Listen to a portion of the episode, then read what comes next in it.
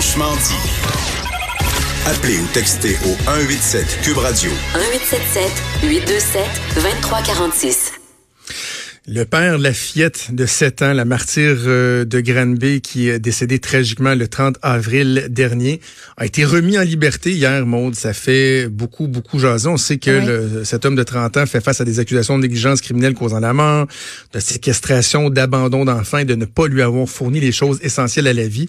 Une première décision qui avait été prise il y a quelques semaines de ça, qui lui refusait euh, sa liberté. Et là, finalement, ben, il y a un juge de la Cour supérieure qui a infirmé la décision rendue en juin dernier. On va en parler avec l'avocat criminaliste euh, Maître Vincent Montmini. Maître Montmini, bonjour. Bonjour. Est-ce que c'est surprenant, cette décision-là? Nous, dans le public, on regarde ça, puis on a l'impression qu'on tombe en bas de, notre chaise, mais euh, d'un point de vue légal, de votre point de vue, est-ce que c'est surprenant? Euh, je me fais l'avocat du diable, entre guillemets, c'est-à-dire que je vous parlerai autant en tant que citoyen qu'en tant que juriste. Euh, oui, euh, que, la que la révision de cautionnement était accordée, c'est particulier parce que il y a différents critères pour garder quelqu'un détenu. Il y avait eu l'exercice qui avait été fait par la Cour du Québec lorsque l'accusé s'était présenté pour une requête en cautionnement. Il y a différents critères. Est-ce que la personne va se sauver? Est-ce qu'elle va récidiver? Mais le critère qui était le plus important dans ce dossier-là, c'est le troisième critère, c'est-à-dire l'intérêt de la justice est-ce que ça déconsidère l'administration de la justice qu'un accusé qui est accusé de tel ou tel crime, qui risque une peine d'emprisonnement qui serait lourde et qui a des faits là, euh, tout à fait aggravants, dans ce cas-ci, je ne pense pas qu'un dossier peut être plus grave qu'un dossier d'abandon d'enfant et de maltraitance, là aussi, là, euh, pantois que ça, c'est vraiment le pire des scénarios. Donc, cette personne-là avait été, avait été refusée pour son cautionnement sur le troisième critère principalement. Euh, et la Cour supérieure, malgré qu'il y a la création d'une commission d'enquête, on voit le sérieux là, de, de, la chose, on voit que la population veut des réponses, on veut savoir qu'est-ce qui s'est passé, on veut pas que ça se reproduise pour l'avenir, mais en même temps, le message que la Cour supérieure envoie, c'est ben, on va quand même le remettre dehors. Alors, c'est assez particulier comme décision. vraiment? Parce que, et, et, et sans non plus tirer des pierres à quelqu'un qui peut ne pas le mériter, il est présumé innocent, cette personne-là, c'est certain. On s'entend, il a le vent dans la figure, c'est-à-dire que la, jeune fille est morte dans le sous-sol de la résidence où est-ce qu'il habitait. Euh, la preuve est forte, je la connais pas, je suis pas au dossier, mais nécessairement, la preuve circonstancielle, c'est fort contre lui. Ce qu'on envoie comme message, c'est, ben, malgré ce crime-là, qui, tant qu'à moi, est en haut de l'échelle des pires crimes, bien, on le remet en liberté. Ce que ça envoie comme message, comme juriste, je comprends. Est-ce qu'il y avait des problèmes dans la preuve? La preuve est frappée des ordonnances de publication. Euh, J'ai tenté de faire mes devoirs à gauche, à droite, mais on peut pas avoir accès aux faits. Est-ce qu'il a été en liberté parce qu'il y a, entre guillemets, des trous dans la preuve, parce que euh, il y a des pourparlers déjà sur un règlement éventuel? Ça, on le sait pas. Par contre, ça envoie un message que tout le monde peut sortir. Si lui peut sortir, tout le monde peut sortir.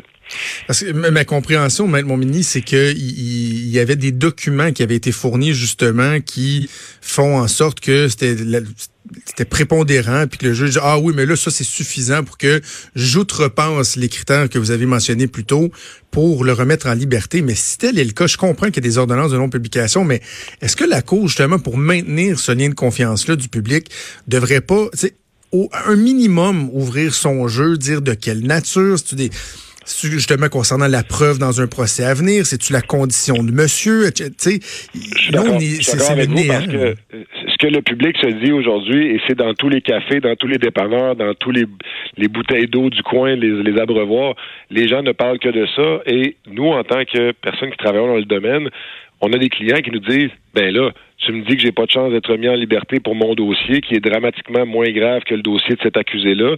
Et toi, l'avocat, tu me dis non, tu sortiras pas sous caution. Ça envoie un message que, écoutez, présentez une demande, on va vous sortir. Et je suis d'accord avec vous, il devrait y avoir une ouverture du jeu.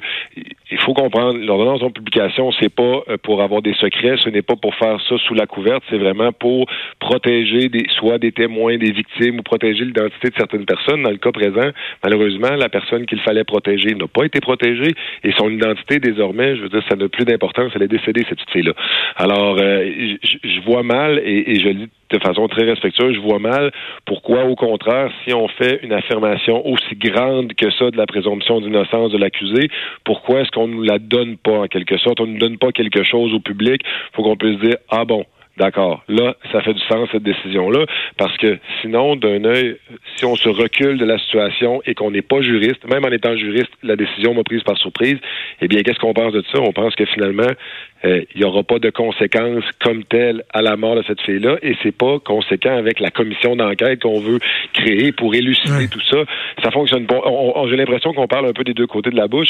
On ne connaît pas tous les faits. Est-ce qu'il y a eu vraiment quelque chose de significatif qui a été plaidé parce que euh, ce pouvoir à la Cour supérieure pour une révision de cautionnement, euh, c'est pas au golf, on joue pas deux balles meilleure balle, c'est-à-dire que c'est pas parce que euh, on a été refusé à la Cour du Québec qu'automatiquement on a le droit de se pourvoir devant la Cour supérieure. On a un droit, mais ça prend des Il faut que la, soit que la décision soit manifestement déraisonnable. C'était pas le cas. Est-ce qu'on avait une nouvelle preuve? Est-ce qu'on avait des nouveaux éléments? Vous me parliez de communication, de correspondance, d'échange de documents. Est-ce que ça, ça a fait une différence? Force est de constater que oui, mais on devrait savoir, le public, je pense, devrait savoir qu'est-ce qu'il en était, parce qu'en ce moment, ce qui semble être d'un œil retiré de la situation, c'est que cette personne-là s'en sort plutôt bien pour quelqu'un qui aurait dû s'en sortir, en l'occurrence la petite fille, et non l'accusé. Il y a la remise en liberté tout court qui fait beaucoup jaser, mais il y a aussi les conditions, les conditions qu'on lui a données.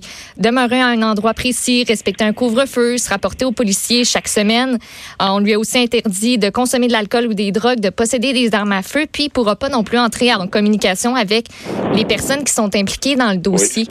Me semble que c'est un peu mince, si je peux me permettre. me semble, j'ai l'impression que ça donne, c'est le gars pourrait se sauver n'importe quand. Le gars pourrait s'enlever la vie n'importe quand, puis il n'y aurait pas suite à ça. Puis je, je sais pas, c'est peut-être juste une impression que j'ai, puis que d'autres ont. Vous, avez raison parce que dans votre questionnement et dans vos inquiétudes, entre guillemets, euh, vous reprenez finalement les raisons des, des, des, conditions de remise en liberté, pas le droit d'armes. On pense tout de suite à quelqu'un qui, cette personne-là, euh, jugée ou pas jugée, dans le quotidien, dans la société, c'est terminé. cette personne-là, il, est ostracisé complètement. Il, est pointé du doigt euh, à tort ou à raison, je vous dirais à raison. Mais cette personne-là peut avoir des idées noires, donc on lui enlève la possibilité d'avoir des armes. On lui demande de se rapporter une fois par semaine. Vous mentionniez qu'il pourrait sauver. Bon, mais on tente de limiter ses mouvements de cette façon-là. Euh, quelqu'un qui veut s'en aller, ça prend pas une semaine pour s'en aller. Euh, on tente le plus possible. Les conditions de remise en liberté qu'il a ne sont pas les plus sévères du tout que j'ai vues. on a des accusés qui doivent se rapporter deux fois par semaine, qui doivent se rapporter par téléphone, euh, qui doivent avoir presque une, assignation en résidence là, à toute fin pratique.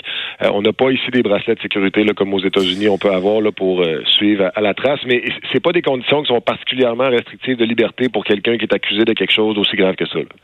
J'ai une question qui vient de me traverser l'esprit. Je te coûte peut-être trop de séries policières, puis peut-être que c'est davantage un policier que je devrais la poser, mais quand même, avec votre expérience, est-ce que dans certains cas, je parle pas nécessairement de lui, est-ce que dans certains cas, on peut, on pourrait décider de remettre la personne en liberté en espérant qu'elle se mette dans des situations plus incriminantes, des côtés électroniques, euh, filatures, des trucs comme ça pour étoffer le. Mr. Big éventuel. Ouais, ouais, Mr. Big, ouais. Je vous dirais, moi, je travaille principalement dans le domaine des stupéfiants. On fait ça beaucoup dans le domaine des trafiquants, c'est-à-dire qu'on va l'intercepter, on confisque sa ah, drogue, plutôt que l'accuser immédiatement, on le laisse aller. Donc, deux choses qui peuvent arriver. Il se sent galvanisé et il se dit j'ai un permis de vente de stupéfiants, donc il prend des risques, il fait des actions qu'il n'aurait pas fait autrement, ou il va euh, amener les policiers, les limiers vers d'autres individus reliés à son trafic. Évidemment, un trafiquant se fait arrêter, il y a des comptes à rendre. Donc, la journée même, il risque de se rendre chez quelqu'un, probablement la personne qui est en haut de lui dans la pyramide alimentaire. Donc, ça, on le fait quand il y a un but, mais votre question est tout à fait, tout à fait crédible et tout à fait pertinente, mais je me demande vers où on pourrait l'amener autre ben, que M. Big. Oui, ben, euh. puis dans ce cas-là, on a l'impression que c'est tellement évident là, que je, on a la misère à voir qu'est-ce qui pourrait tenter de lui faire à vous. Mais bon, eh, dernière question, est-ce que c'est possible de porter une décision comme celle-là en appel sur la remise en liberté ou là, il y a comme plus rien à faire? Oui, la, la, la, la, poursuite a le même privilège de demander la révision là, de la décision qui a été rendue par la Cour supérieure. Euh, elle devra le faire après l'expiration d'un délai de 30 jours. Euh, la Cour supérieure tente de limiter les demandes là, pour pas qu'il y ait des demandes de révision à, à tous les semaines parce qu'on n'a pas eu ce qu'on voulait. Également, il y a certaines étapes à franchir pour la poursuite. Je ne serais pas surpris qu'elle le fasse, qu'elle tente de réviser cette décision-là au nom du troisième critère, soit de ne mm. pas déconsidérer l'administration de la justice. Le danger, si la décision est maintenue, ils font jurisprudence. C'est-à-dire que c'est ça le danger, c'est qu'en ce moment, la défense a demandé quelque chose, la défense l'a eu. Euh, tant mieux pour le travail de la défense. Si la poursuite décide de demander la révision de la décision, il faut qu'elle ait un succès. Si ça fonctionne pas, elle affaiblit elle-même sa cause, pour l'opinion publique du moins. OK, on va suivre ça évidemment de très très près. Maître Vincent Montmini, merci beaucoup de nous avoir parlé. Je vous en prie, bon week-end. Merci Vincent Montmini, est avocat criminaliste. Maude, euh, j'ai de la misère à, à, ne pas concevoir que le critère de la confiance du public envers le système euh, légal, le système de justice, n'a pas réussi à primer par-dessus tout ça. D'autant plus que ça représente pratiquement un danger. J'ai pas pitié de lui, on s'entend. Là. Mais il va avoir la misère à sortir de chez eux. Là. Ben oui. Ça c'est ça c'est sûr et certain parce que même si on n'a pas nécessairement, on n'a pas son identité, mais les réseaux sociaux, ça n'a pas été long après euh, que le drame soit survenu qu'on a pu identifier. Moi, mm. je le voyais passer là, sur mes réseaux sociaux. Là. Je sais c'est qui le gars. Ben oui on le sait, c'est qui la petite fille aussi. Même si on brouille ses photos, tout le monde, il y a beaucoup de gens qui savent son nom. Puis ce, ce gars-là, justement, tu sais, j'entendais Caroline Saint-Hilaire à l'émission de, de Benoît ce mhm. matin, qui disait, ben, ça aurait été quasiment mieux pour lui, justement, de rester en dedans parce que pour sa propre protection, là. Oui. Tu sais, lui, je sais pas, là, ça se peut qu'il croise dans la rue quelqu'un qui le reconnaît puis qui en a vraiment gros contre lui parce que pour X raisons, tu sais, il a entendu euh, l'histoire puis ça le révolte.